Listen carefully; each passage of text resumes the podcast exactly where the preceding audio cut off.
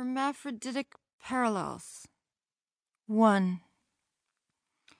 The cloud lines braided just above the tool shed and the telephone wires disentwine and fall slowly in hacked parts as the evening moves. It has its own time to braid and break, measured and changed as the weather lost in an electrical storm started the barn on fire. It took hours to buckle, and the roof hung from stilts. The ending was unclear. It burned and then smoked through the afternoon, and the stone edifice stood perfectly still, like the parents of that imbecile, shocked by the ingenuity it showed in its own destruction. 2.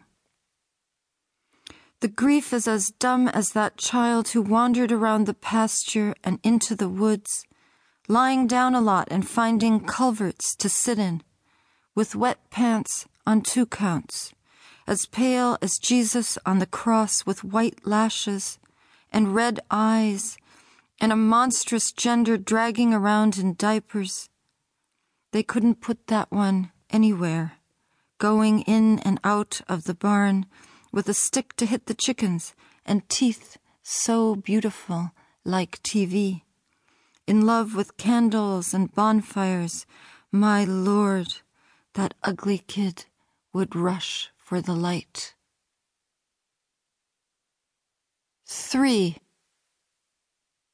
The parents said nothing, but stood separate stories of unremarkable sin near the burning building, in precarious liability as it got to be ten o'clock.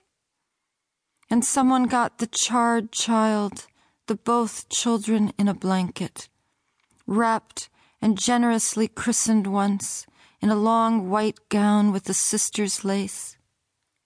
Afterwards, the place became formal a pyre in the backyard, as familiar and unfamiliar as the old barn, unbraided and unwrought, like the alert desire in that dull and swollen body.